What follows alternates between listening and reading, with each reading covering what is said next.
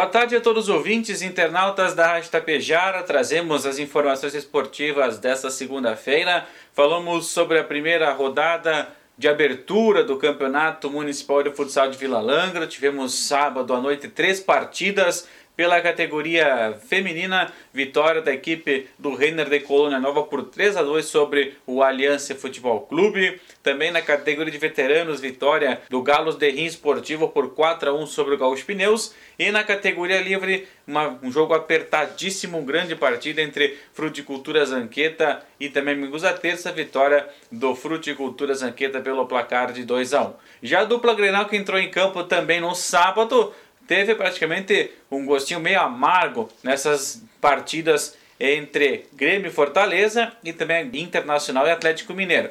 O Grêmio empatou com o Fortaleza em 1 a 1, sofreu bastante ao longo dos 90 minutos, mas trouxe um pontinho na bagagem lá da capital cearense. Já o Internacional, com time reserva, acabou sendo derrotado pelo Atlético Mineiro no Beira-Rio, jogou bem praticamente durante toda a partida, em poucos instantes aí de desatenção da defesa colorada, o Galo Mineiro venceu então pelo placar de 2 a 0. O Grêmio foca apenas no clássico Grenal, que será no próximo domingo no estádio Beira-Rio, e o Inter na partida decisiva da Libertadores na próxima quarta-feira, também no estádio Beira Rio em Porto Alegre.